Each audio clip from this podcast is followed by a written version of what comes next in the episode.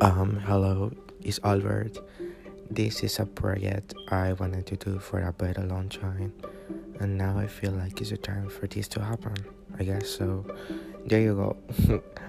I had like big ideas for this podcast, but at first, I want to be like telling you guys about me, my music, and my feelings.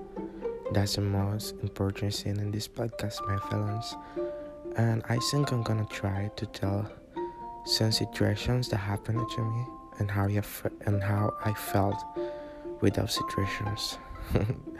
well, just like an intro, so I don't want to make it very long. So if you just listen all the crap I say, please tell me how I did it. Was it awkward? By the way, I'm trying my best with my English, so thank you for your patience.